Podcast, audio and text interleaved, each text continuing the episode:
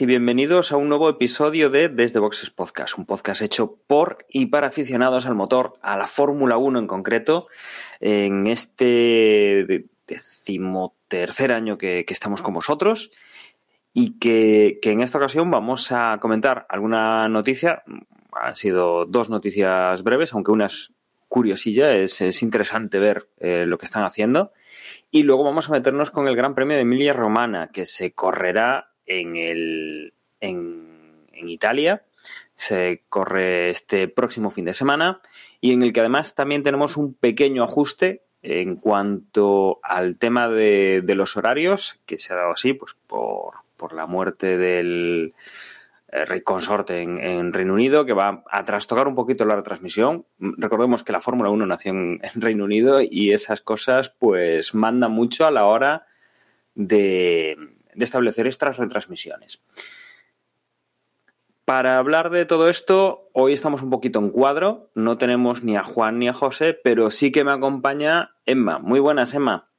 Hola Dani, ¿qué tal? ¿Cómo estamos? Después del Gran Premio inicial en Bahrein y estas, estas semanitas entre comillas de vacaciones, ahora empieza el calendario semana a semana y la verdad que una vez visto el Gran Premio de Bahrein y teniendo aún más días para digerirlo, yo estoy con más optimismo de lo que inicialmente estaba teniendo en cuenta circunstancias que pasaron en, en Bahrein. Y vamos a ver ahora en, en Imola, en un escenario nuevo, sin tener, entre comillas, cierto vicio de, de Bahrein, donde hicieron test y tenían, digamos que algunos equipos muchos datos. Ahora vamos a escenarios nuevos donde tienen los datos que van a tener de las sesiones libres, con lo cual pues va a ser un escenario definitivo para ver cómo va a ser el transcurrir de, la temporada. Aunque en vista de, de lo que pasó en Bahrein,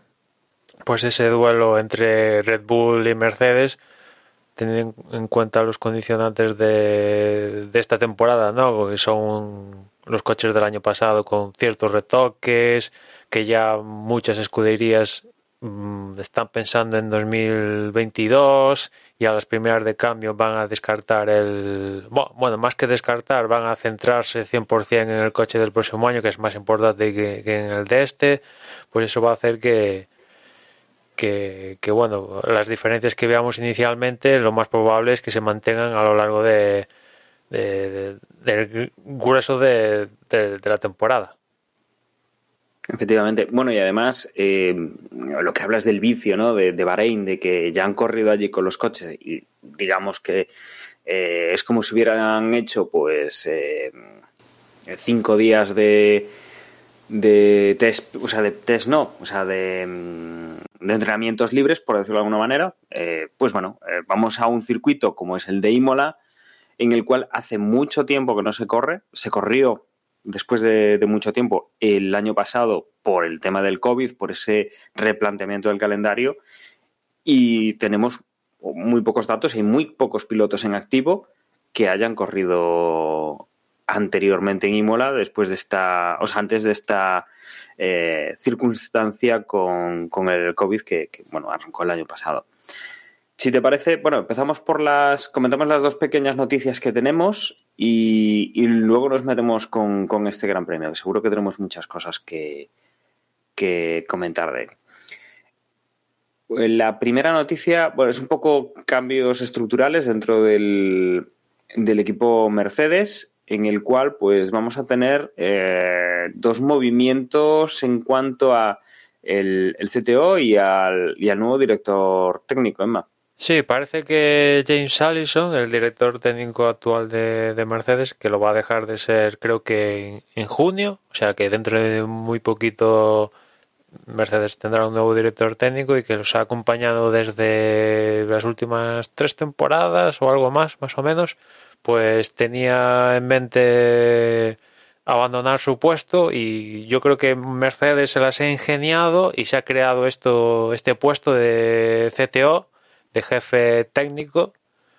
Se lo ha sacado de la manga porque no existía en la, en la estructura para, digamos, que retenerlo en Mercedes y básicamente yo creo que, que no esté por ahí pululando y siendo apetecible para otras escuderías, ¿no? Y a su vez, pues todo el mundo habla muy bien de, las cualidades de James Allison y, poder tenerlo preparando en casa cómodamente el coche de 2022, que es en lo que se va a enfocar, pues puede ser un, un, un buen activo para, para Mercedes. Lo sustituirá en el cargo de director técnico llevará el día a día de, en el apartado técnico de la escudería Mike Elliott, que lo ascienden y con, experiencia en el propio equipo y, en Fórmula 1 y, bueno, esto es algo que Mercedes ha tenido que ir ha tenido que ir haciendo poco a poco en los últimos años eh, Aldo Costa se fue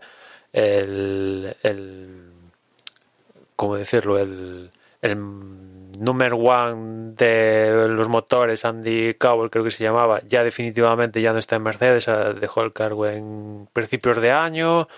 Eh, poco a poco han ido cambiando las mentes pensantes eh, con grandes puestos en Mercedes, a excepción de Toto Wolf, más o menos. O sea, también, ahora se me viene a la cabeza Paddy Lowe, que también se piró y lo que no ha cambiado es que Mercedes ha seguido ganando el campeonato tanto en pilotos como en, constructores. O sea que mejor imposible. Vamos a ver si notan o no este ligero retoque en, en estos puestos importantes. Sí, la, idea, Emma, corrígeme si no, lo he entendido bien, y para aclarar un poco pues, estas funciones nuevas, eh, James Ellison pasará, digamos, a más planificación futura que, al día a día y que Mike Elliott eh, será el que se encargue de ese puesto que ya existía, eh, que es el de, el de llevar el propio equipo de, Fórmula 1, ese día a día del equipo de, Fórmula 1, digamos, una especie de entrenador para, para sustituir a, a, Ellison. Entiendo que, bueno, la, que la idea es eso, ¿no? Lo que tú comentabas, que, que Ellison, pues, eh, que ha sido un fichaje que, como decía, sí, más o menos, eh, en 2017 entró y saldrá del puesto en 2021, en el 1 de julio, dicen que, lo hace. Pues dejar que, que Allison, pues, eh, planifique a, a, más, a más larga, a un tiempo más largo los cambios que se vayan a hacer en el equipo y que puedan trabajar un poco pues más en esa estrategia de los próximos años. Y que Elliot, que además mm, también es un hombre que, lleva mucho en Fórmula 1, que empezó en McLaren en el 2000, que pasó por, por Renault y, que se unió a, Mercedes en el 2012, que había pasado pues, a jefe de, de, aerodinámica, pues, pues sea el que esté, digamos, eh, llevando el día a día con, lo que vaya sacando pues eh, Alison de, esa chistera eh, digamos para los próximos eh, los próximos años ¿no?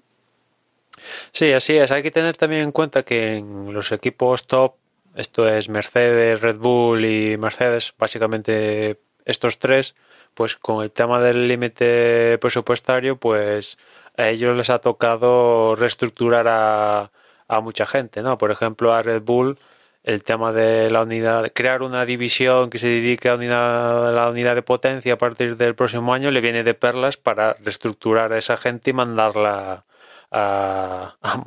con los motores, aunque igual estén haciendo pequeños aletines, pues los mandan a unidad de potencia, ¿no?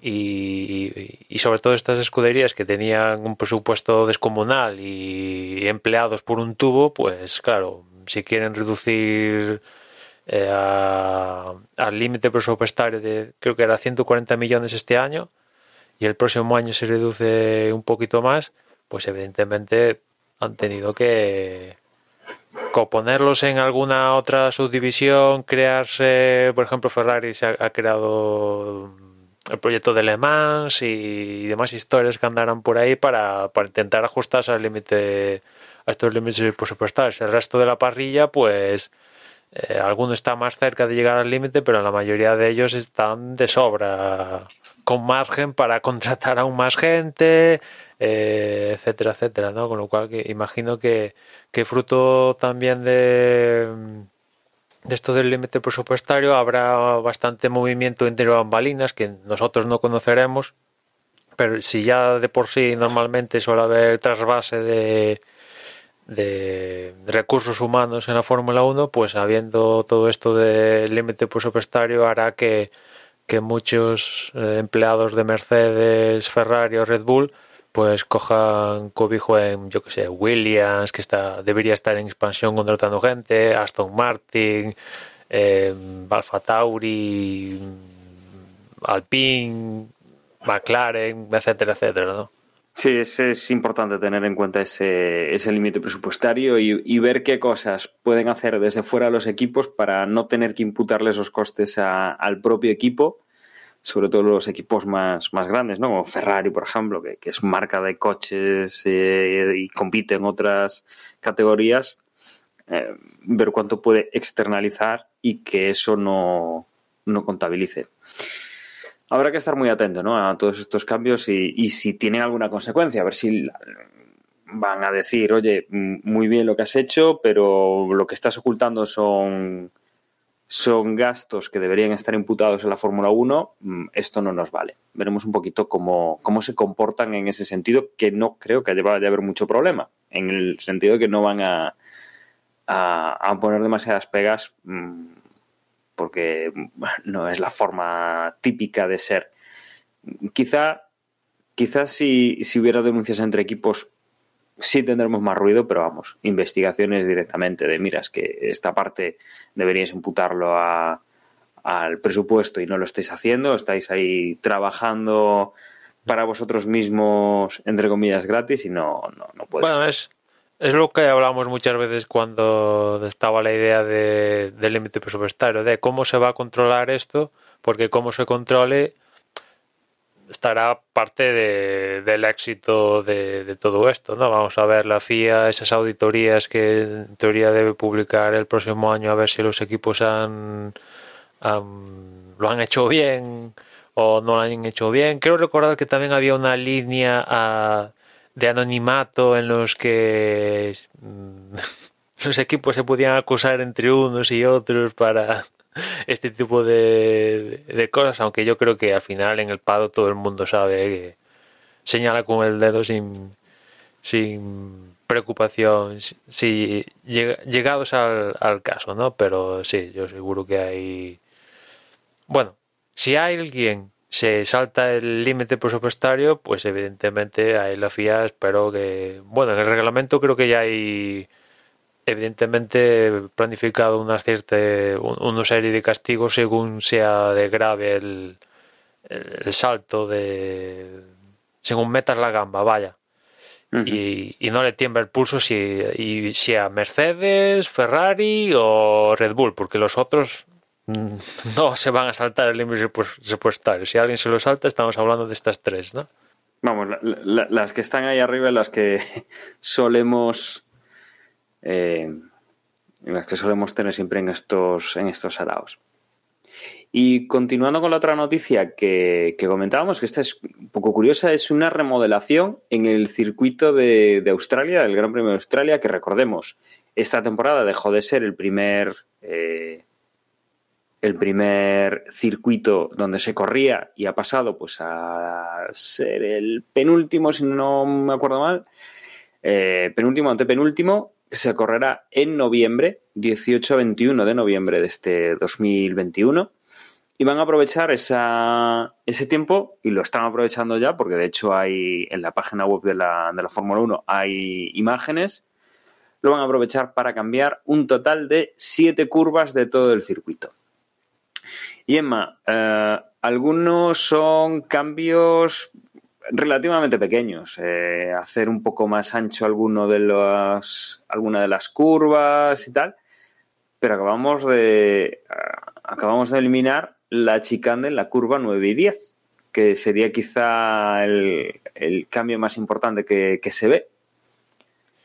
Sí, sí, ese sería el, gran cambio que va a sufrir el circuito de, de Melbourne. Esperan ganar con todos estos cambios que, que los coches sean, o sea, que se marquen unas vueltas aproximadamente 5 segundos más rápidos que, hasta la fecha. Australia es un circuito que cuando se estrenó, bueno, que no se ha retocado lo más mínimo más o menos, además de algún toquecillo que debe haber habido desde el 96, que cuando se incluyó en el calendario, pues es que apenas también no se había ni reasfaltado. Con lo cual, pues yo creo que entre comillas les ha venido de perlas este aplazamiento de, de ser el Gran Premio inaugural a pasar a noviembre, pues ya estaba, la reforma ya estaba programada, pero han aprovechado todo esto para, para entre comillas, adelantarlo a la edición de, de este año. Y la idea es sobre todo en esa sección con la supresión de la chicane esta 9 y 10 que haya una zona rápida entre, bueno, saliendo de la 7 hasta llegar a la 11 y que en esa zona, que no es recta pero es a fondo, pues se pueda incluir otra zona de DRS y que el trazado sea más rápido, más con más posibilidad de adelantamiento, etcétera, etcétera, ¿no? Lo que están haciendo en teoría con los uh, circuitos urbanos de, de, generación actual, ¿no? Que sean súper rápidos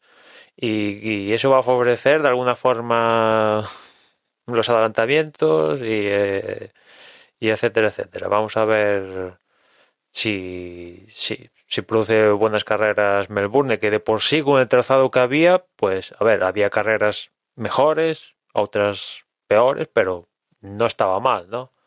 El, trazado. Vamos a ver si con esta mejora lo han estropeado, porque todo es posible.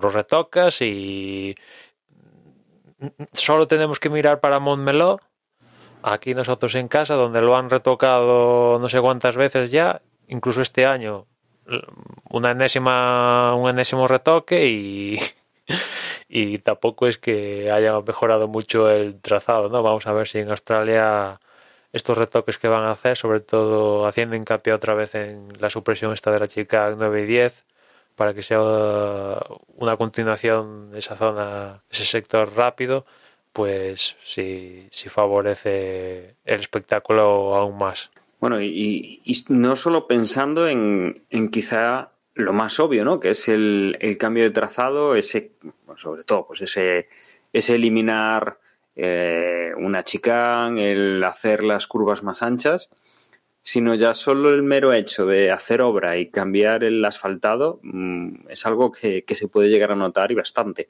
Obviamente, bueno, pues tienen tiempo, el circuito pues está bastante bien, o sea, no, no es un, no era un problema el el dónde está, el que se le vaya a estar pues desgastando, yo qué sé, no, no es Mónaco, no están asfaltando una calle de Mónaco. Pero bueno, siempre pueden pasar cosas y, y desde luego, pues eh, quienes hemos tenido que, cambiar, pues hemos visto que, que, en alguna calle mmm, han cambiado el asfalto, a veces lo hemos notado nosotros que somos conductores de un turismo normal o de una moto normal, eh, estos coches que, que son de, de una exigencia superior, pues igual ese, ese cambio del, del asfalto pues no gusta. Y ya no te digo más si hacen, si hacen parcheado, ¿no? Si solo falta una zona en concreto. Acuérdate el año pasado en Turquía que lo, el, acababan de reasfaltarlo y que a mí tampoco me importó, porque aquello era... se iban todos. No había agarre por ninguna parte, pero eh, la empresa que lo asfaltó, yo imagino que que le habrán puesto un puro porque eh, vamos, es un circuito profesional, no puedes asfaltarlo de cualquier manera, no puedes tratarlo como si asfaltaras una calle, pues eso, la que tenemos nosotros por aquí, es un circuito profesional, requiere un asfalto, entre comillas, especial, ¿no? Mm. Y... No, no, hay que hacerlo además muy bien. Eh, yo recuerdo cuando saqué el carnet de moto, eh, en el centro donde, donde tuve que hacer el examen, tenía un asfalto muy bueno, muy drenante, que, que además veías que, que, filtraba todo porque era bastante poroso, pero sí que recuerdo que había un punto donde todo el mundo tenía que frenar, donde estaba bien marcado que había que frenar. y, se montaba un, agujero bastante, bastante curioso que se podía ver desde lejos.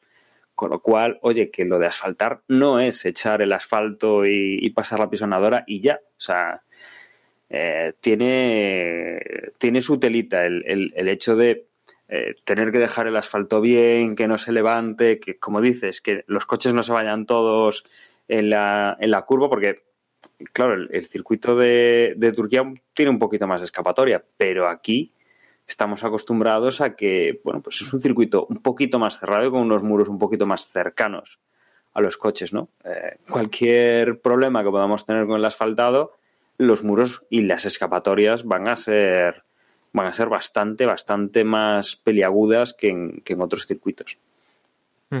Por cierto, que hablando de, retoques en Albert Park, ya también mencioné el retoque de, de y también han puesto la primera piedra del circuito este urbano en Arabia Saudí.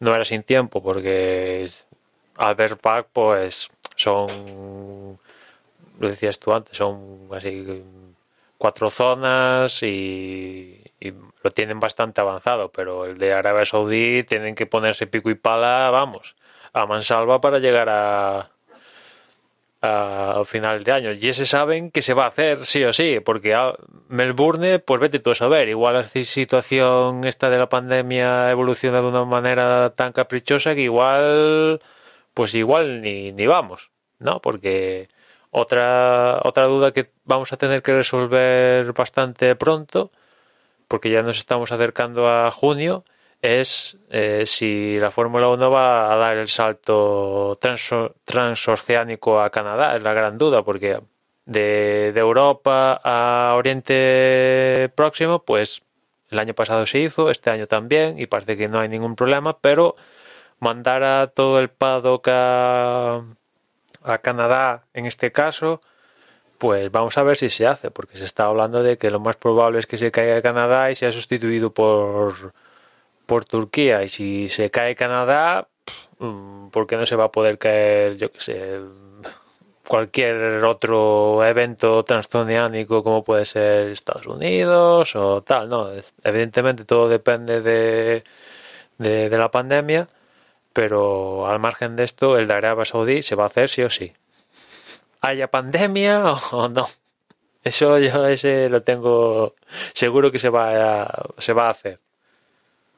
Bueno, yo, a ver, que, todo puede, puede irsenos de madre como el año pasado, que estábamos grabando a principios de marzo que, íbamos a tener Fórmula 1 y mira tú el lío que tuvimos. Cualquiera, cualquiera vaticinaba pues eh, los encierros que tuvimos, los las cuarentenas, todo lo que surgió y cómo tuvimos la temporada, ¿no? De todas formas, yo creo que este año mm, la cosa va a estar bastante, bastante menos incierta. Eh, lo que yo no había escuchado es lo que dices tú, ¿no? Que, ya están dudando de Canadá. Recordemos que Canadá es una pequeña es una pequeña isla en el calendario porque estamos, estamos ya en, Europa corriendo, se va a Canadá y se vuelve otra vez a Europa. Y, vamos a hacer eh, mitad de Europa antes y mitad de Europa después, o, más de la mitad de Europa después, prácticamente, porque son en la zona europea son eh, un tercio, dos tercios, sí, sería más, más, más bien así. Mm. Claro, y, eh, aparte... yo creo que además aquí en Europa no creo que vaya a haber tampoco cancelaciones, ¿no? Para esas fechas. Pero, pero bueno, que está la cosa... Yo creo que un poquito más definida que el año pasado, pero bueno, siempre podemos tener sorpresas. No, no voy a ser yo el que diga no, no. O sea, no vamos a volver a tener un confinamiento ni vamos a, a volver a tener problemas como los del año pasado. Aparte de, de todo lo relacionado con la pandemia, creo haber leído que también hay un problema de dinero, que la Fórmula 1 quiere sacarle más tajada al canon y los promotores no están por la labor. Bueno, como el año pasado no se disputó, de hecho creo, creo haber leído también que no se le han devuelto el dinero a las entradas a mucha gente de la edición del año pasado que no se acabó disputando. O sea que ahí hay, encima. ahí hay también creo, creo que lío y claro pues también hay mucho promotor de circuito que evidentemente quiere meter público en las instalaciones porque le va el, profit en, ello, ¿no?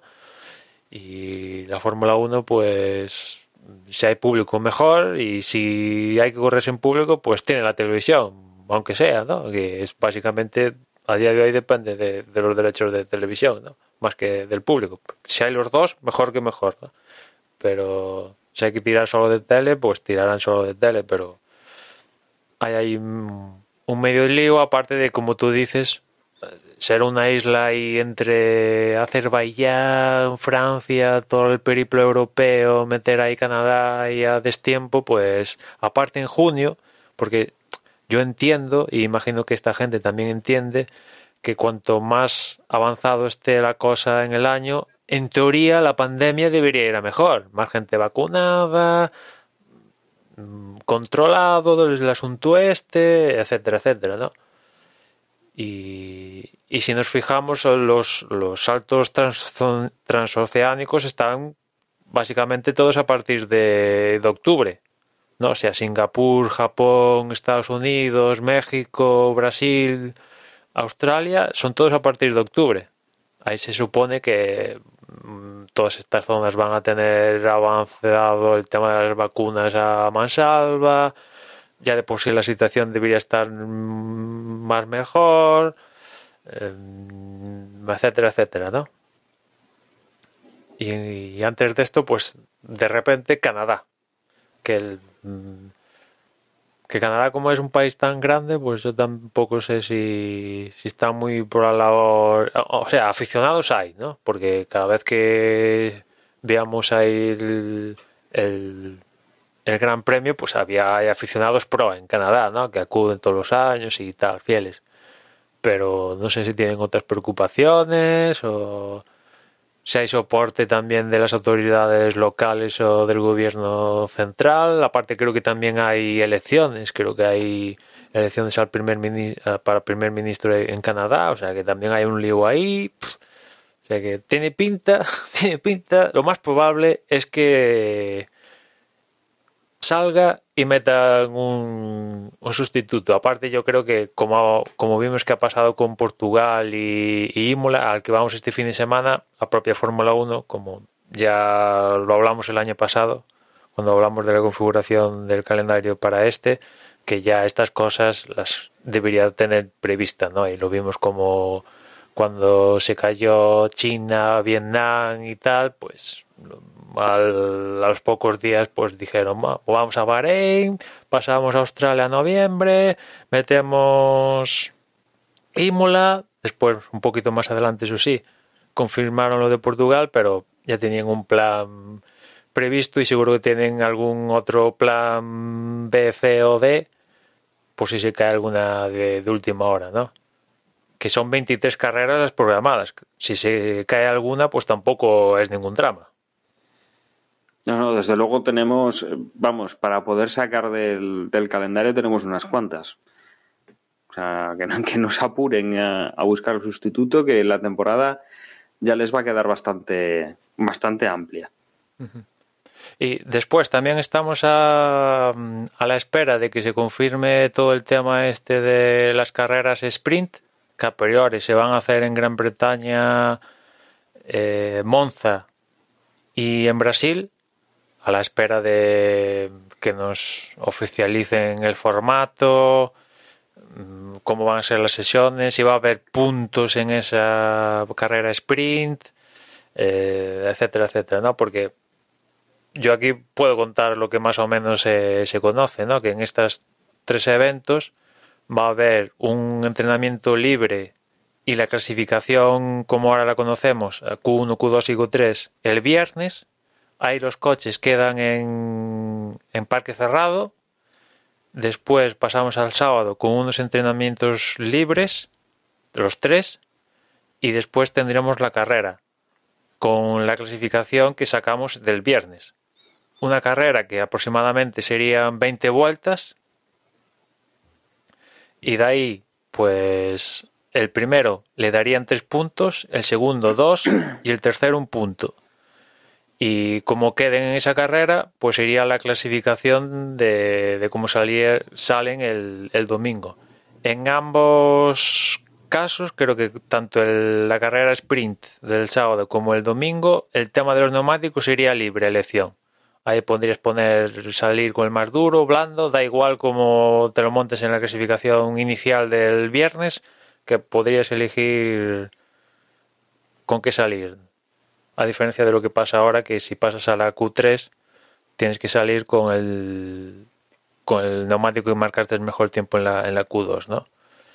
Eso es a priori lo que están diciendo, ¿no? Porque estaba una de las negociaciones que tuvieron en Bahrein en el inicio del, del mundial era acabar de finiquitar todo esto. Básicamente era un problema de, de pasta. Los equipos querían que les dieran más dinero o más margen en el límite presupuestario o que les dieran más margen, o sea, que les aportaran creo que como 400.000 euros por cada coche para estos tres eventos, porque para ellos entienden que supone un esfuerzo un esfuerzo extra plantear una carrera de, de 20 vueltas en estos tres en estos tres eventos, ¿no?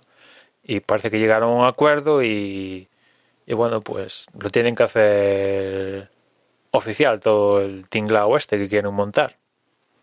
No, desde luego es lo que tú dices. O sea, podemos estar aquí dándole vueltas, pero hasta que no nos confirmen exactamente qué es lo que van a hacer, bueno, pues hay cierta, cierta complejidad, ¿no? En, de repente, eh, esta temporada sí, y porque lo han decidido, todavía no saben cómo eh, meternos en este, en este berenjenal. Habrá que ver eh, qué es lo que proponen y cuando lleguemos a, a lo que tú dices, ¿no? A Gran Bretaña, que será mediados de julio, el 18 de julio es el eh, es la carrera de, de Gran Bretaña. Bueno, sí, el, 18 que es el domingo, justo, sí. Eh, pues veremos qué es lo que nos. Si realmente, bueno, pues todos estos rumores que apuntan eso a, julio, a la carrera de Gran Bretaña, pues cómo, cómo se materializa. Y continuamos, si te parece, y nos metemos ya en el Gran Premio de, de Emilia Romana. Sí, nos metemos en el Gran Premio, como tú decías en, la introducción. Eh, hoy, cuando estamos grabando esto, pues salió la Fórmula 1 a decir que iban a hacer un pequeño reajuste en los horarios de las sesiones del sábado y del viernes, porque la carrera sigue en el horario en el cual estaba previsto, que es las 3 de la tarde. Estamos hablando del horario para nosotros aquí en España, península, una hora menos en Canarias. Eso no se ha variado. Lo que se ha variado es el horario de la clasificación del sábado. Y por consecuencia de cambiar el horario de la clasificación del sábado, se ha tenido que cambiar los libres 3 y también los libres del viernes. Un pequeño reajuste, todo derivado para no coincidir con el entierro del duque de, Edimburgo que falleció hace, hace unos días y como decía Dane, pues la Fórmula 1 es muy de tradición inglesa y pues tratan en la medida de lo posible, que es siempre, pues que pasan alguna movida de estas, no coincidir con Wimbledon, con bodas de la, de la realeza y en este caso un entierro de, del rey consorte, ¿no? Con lo cual, el, entierro, el entierro es el, el sábado a las 3 de la tarde, que son las 4 horario eh, centro europeo, que es por el que nos movemos en España, con lo cual, pues eh, ahí está ese, esa interferencia, ¿no? Ese tener que mover la, clasificación para que acabe antes de que, de que se le entierro. Mm. Con lo cual, el viernes tenemos la primera sesión a las 11 de la mañana, la segunda sesión a las 2 y media, el sábado la tercera sesión a las 11 de la mañana, la clasificación a las 2 de la tarde y, como decía antes, la carrera el domingo a, a las 3. En cuanto a neumáticos, pues para aquí Pirelli lleva los mismos neumáticos que llevó a Bahrein y los mismos neumáticos que llevó también en la edición del año pasado, aunque con este ligero retoque en, la estructura de, de, los mismos para que este año los coches puedan ir con, con bajas presiones y el neumático no se vaya al carajo como pasó el año pasado en, en una de las carreras de, Silverstone. Que van a ser compuestos el C2, que va a ser el duro, C3, el medio y el C4 que va a ser el compuesto blanco, el, rojo. Y como de momento no ha habido cambios, los pilotos tendrán disponibles dos, dos juegos del duro, tres del medio y ocho de, del blando. Y después, en cuanto al DRS, nosotros ahora cuando estamos grabando esto no lo tenemos eh, actualizado, tenemos los datos de la edición del año pasado, pero parece que va a haber un pequeño retoque en, el DRS para la edición de, este fin de semana, en la cual la zona de detención, según he podido leer, va a estar un pelín antes de la curva 17, la, de primera de Ribazza, hasta ahora o al menos en la edición del año pasado, estaba a la salida de la 18, el punto de detención estamos hablando. Esto es lo que se modificaría. Y después la zona de activación, que hasta, bueno, la edición del año pasado estaba en la línea de meta, pasaría a estar en la entrada de pit lane. O sea, ganarían unos cuantos metros los, los pilotos para activar la zona de DRS. El año pasado, pues la verdad tampoco es que hubo muchos adelantamientos. Es cierto que al final, con el safety car provocado por Verstappen, eh, provocó como algunos cambiaron neumáticos más frescos que otros. Por, ejemplo, Kvyat fue la estrella en los últimos instantes, ¿no? adelantando ahí a, a Albon, a Sergio Pérez y a Ricardo, perdón, y después también a Leclerc en los últimos momentos. Y, pero salvo esto hubo muy poquitos adelantamientos, aún incluso con la zona de RS. Bueno, y la modificación que hubo en Imola hace años para intentar ganar adelantamientos y vamos a ver este año con estos metros extra que les van a poner a ver si hay algún algún cambio de debido a esto. También el año pasado eh, tuvimos el formato de fin de semana corto, ¿no? Donde había únicamente sábado y domingo, era, ¿no? Y este año ya tenemos un formato clásico de tres días, como decía Dani antes. Mm, el año pasado tuvieron bueno, salir y ya clasificación y chimpún. Tampoco tuvieron para dar muchas vueltas al setup ni hostias y vinagre, con perdón. Y este año sí que van a tener más, más, más historias, más, más, bueno, en teoría, ¿no? Porque como se ha reducido media hora las sesiones de los viernes, van a tener algo más que el año pasado, eso sí, pero tampoco mucho. Y, vamos a ver cómo afecta todo esto. Quizá además, bueno, eh, el tener más días, porque al final son dos días eh, en vez de uno, y, sí que hay algo más de tiempo, pues, y, además sumar la experiencia del año pasado, eh, ya es digamos, un avance. Quizá de lo que tú comentabas del DRS, que le den más metros al DRS, creo que no va a producir ningún tipo de distorsión en, en, cuanto al número de adelantamientos que podríamos haber visto sin, ese, sin esa ampliación, pero sí que puede ser más interesante el hecho de que eh, cambie la zona de detección del, de la salida de la curva 18 a la entrada de la 17. Es decir, la curva 17 y 18 eh, es como una, U, eh, son 90 grados y 90 grados, con lo cual eh, vienen de una zona rapidísima, desde la curva 15, la 16 apenas es existente y se llega a la frenada muy dura a la 17, claro, ahí los coches sí se van a juntar más. Yo creo que vamos a, a ver más facilidad para que mm, quien vaya al límite en esa zona ya llegue con el DRS. Porque, claro, mm, ahí puedes apurar la frenada, lo que sea, pero al final tú tienes que dar la curva, tienes que tener apoyo aerodinámico para, dar la, 17 y la 18. Y luego, aparte, el coche delante mm, no puede salir más rápido que tú. Tú tienes que salir más rápido que él, ¿no? Para ganar. Y aquí, pues seguramente vayamos a ver cómo, los coches meten el, el que vaya a intentar adelantar mete el coche más en esa frenada, intenta reducir al máximo posible la, frenada con respecto a su predecesor y seguramente sí que se vea pues igual alguna situación más propiciada por eso, por tener el, punto de detección en una frenada muy fuerte que por tener más, más metros de DRS, ¿no? Desde luego va a ser interesante pues ver un poco el comportamiento comparado quizá con, con lo del año pasado y, sobre todo, bueno, pues que es un circuito atípico, ¿no? No es el circuito que llevamos viendo, pues como por ejemplo podría ser eh, Melbourne, que, llevamos viéndolo 25 años, eh, sino que es un circuito que llevábamos mucho tiempo sin ver, que para los españoles y los seguidores de Fernando Alonso eh, tiene sus recuerdos mm, de algunas batallas bastante épicas y, y que bueno, pues es una, es una variación, ¿no? Tendremos que ver un poco cómo, cómo afrontan esta segunda prueba del campeonato y sobre todo retomando un poco lo que tú decías al principio y lo que además aquella previsión pesimista que hiciste en su día, ¿no? De, ay Dios mío, ¿dónde nos estamos metiendo? Porque esto va a ser más de lo mismo.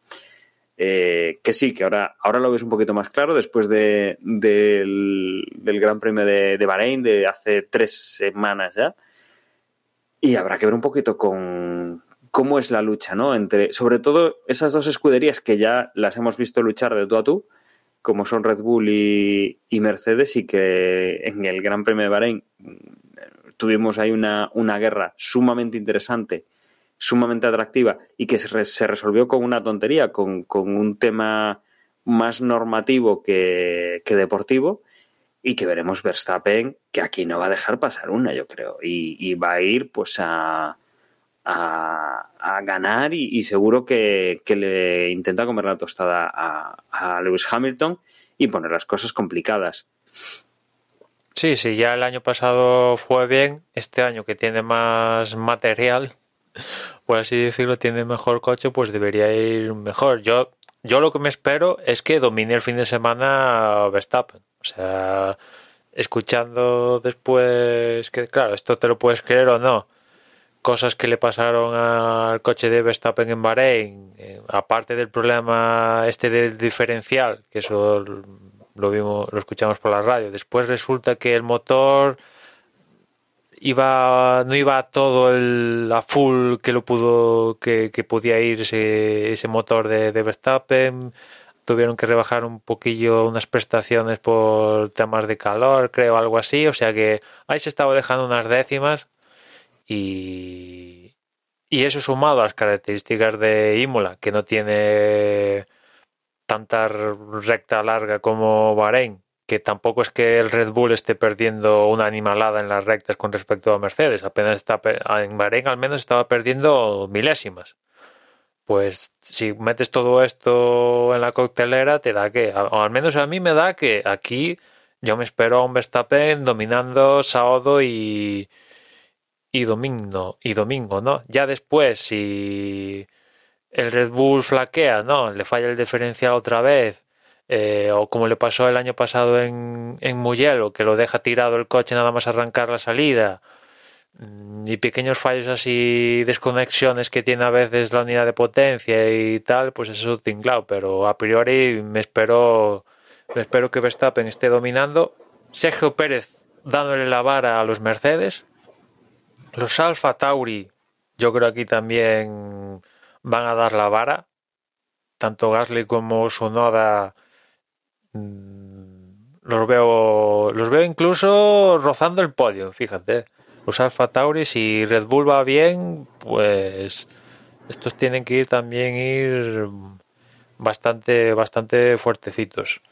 Es un poco lo, que me espero. Ya después hay que ver si lo clavan o no lo clavan, o no lo clavan, porque por ejemplo en Bahrein, pues ya vimos lo que pasó con su noda en la clasificación, eh, después lo que pasó con Gasly en la carrera, ese toquecito que tiró al traste de la carrera. Claro, si cometes estos errores, pues no, no, por mucho que el coche sea una bala, pues adiós tu tía, ¿no? Pero, pero sí, ahí los, eso es lo, que me espero yo al menos, ¿no? Los Red Bull ahí bien arriba, sobre todo Verstappen, sobresaliendo sobre todos, los Mercedes intentando seguir el ritmo, sin poder, Sergio Pérez dándole la vara a estos Mercedes, y un escalón por debajo los alguno o los dos Alfa Tauri y debajo de los Alfa Tauri, pues cerquita de ellos, pues imagino que, que los Ferrari, Ferrari y McLaren, por ahí andará la, la cosa, yo creo. Vamos a ver los, los, los Aston Martin, a ver que, cómo va la cosa con respecto en, en Bahrein, si han mejorado o, o no. Y después también los, los Alpine, que yo creo que me dejaron a mí en lo particular bastante que desear en, en de Bahrein, ¿no? Parecía que les afectaba mucho las condiciones de calor de forma inexplicable, por lo que he leído, pues no lo tenía muy claro por qué de repente eh, iban más rápido con temperatura o algo así en las sesiones estas de, de día y en cambio en la noche, cuando caía la noche, pues iban peor. Y eso que han tenido test y todo esto, pues no, no, no se había encontrado explicación y vamos a ver ahora en ahora en, en Imola y sobre todo pensando en, en verano, ¿no? O sea, tener un coche susceptible de variar, variar sus rendimientos según la temperatura, pues no es lo más... aparte de ser que no es la primera vez que le pasa a Fernando Alonso a lo largo de su carrera deportiva, pues no es lo ideal, ¿no? Buscas que sea lo más regular en todos los escenarios posibles, ¿no? Y si depende tu coche de si hace calor o haga frío, pues las llevas mal dadas, a priori, ¿no? Y, y vamos a ver todos estos condicionantes en, en, en Imola, ¿no? Con una, parilla, una parrilla perdón, más, más, cerrada, al margen de los Haas, que como siempre estarán dando tumbos en la cola. Vamos a ver si hacen vueltas sobre todo Mazepin, a ver si hace más de 300 metros, ya será buena noticia. Y, y nada, veremos. A ver, a ver con una parrilla más más compactada, pues queda de sí esta nueva edición en Imola. Pues yo creo que no nos queda nada más por, repasar, ¿eh? Le has dado ahora para, ya te digo, ¿no? La, la, gracia que decía en el otro, en el primer podcast de no tenías ganas, que bueno, que ya será menos, ya se te, ya se te vendrán. Pues eso, para, para no tener mucha fe que esta temporada, yo creo que, que, que la tienes prácticamente ya toda. Eh, yo, la verdad es que con más o menos cómo has puesto los equipos, yo no, no, no tengo nada, nada distinto que decir. Desde luego, eh, Verstappen más allá por todas, Checo Pérez pues ya tiene una carrera con el coche y ya seguro que da seguro que da la nota. Hamilton, ¿qué, decir de Hamilton que lleva ganando con este coche? Pues años y años. Y, y desde luego, pues, pues sí, los, los Alfa Tauri, pues seguro que seguro que aprovechan la, el conocimiento que tienen desde, desde Red Bull y Ferrari y McLaren seguramente pues estén a palos entre, entre ellos, ¿no? Pues son, digamos, los coches que están así emparejados, igualados. Luego por, por detrás veremos un poco cómo, cómo, reaccionan.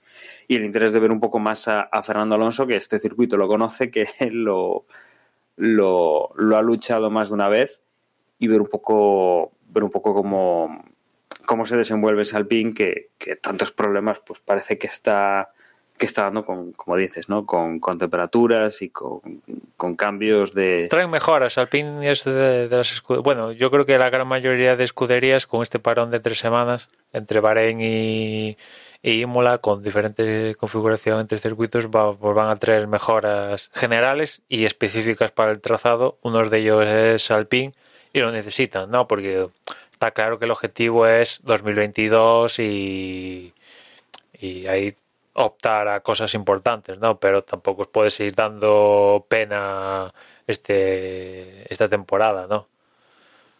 El año pasado hay que recordar que Ricardo hizo podium en, en Imola. Es cierto que hay un poco entre le fue de rebote porque Verstappen se quedó fuera y después en el reinicio con el tema de los cambios de neumáticos donde Racing Point no estuvo muy, muy acertado con Sergio Pérez, que también iba camino del podio, pues eso posibilitó que Ricardo optara, bueno, se, se acabara llevando ese tercer lugar, ¿no? Pero mmm, a mí la sensación que me da en base a lo que pasó en Bahrein es que Alpine daba, daba síntomas de debilidad con respecto a, al Renault del 2020.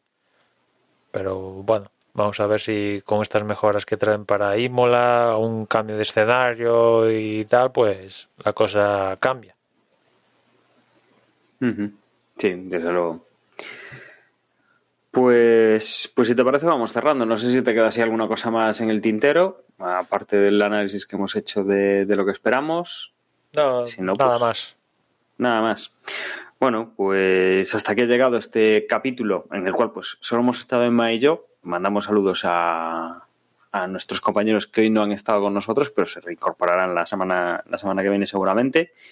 Y como siempre, agradeceros que hayáis estado con nosotros un, capítulo más y que os esperamos para, el siguiente podcast, que será el resumen de lo que acaba de, pasar en, este Gran Premio de Emilia Romana, que como siempre en nuestra página web os recuerdo que es desdebox.es, en ella vais a encontrar las formas de contacto, y las, las redes sociales, para, aparte de también los, los podcasts. Y nada, como hoy estamos menos, os voy a recordar también que tenemos un canal de Telegram que es t.me barra desde boxes, donde está bastante animado durante la carrera y, podéis pasaros a, comentar y que nuestra dirección de correo electrónico es desde por si nos queréis dejar, pues, algún comentario o alguna, alguna historia. Y, nada, os dejo con, con Emma y hasta la semana que viene. Y si queréis mandar un mensaje por Twitter, pues también estamos en Twitter. Nos podéis encontrar como arroba desde boxes. Y nada más por mi parte, ya nos escuchamos la próxima, para la próxima carrera. Un saludo.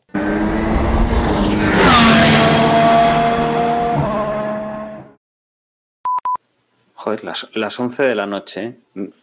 Nunca tan temprano yo creo que acabamos. Algo inaudito, esto es algo inaudito. Bueno, igual, igual cuando grabamos en casa de Jorge, más o menos a las 11 acabamos. Bueno, ni esas, ni esas.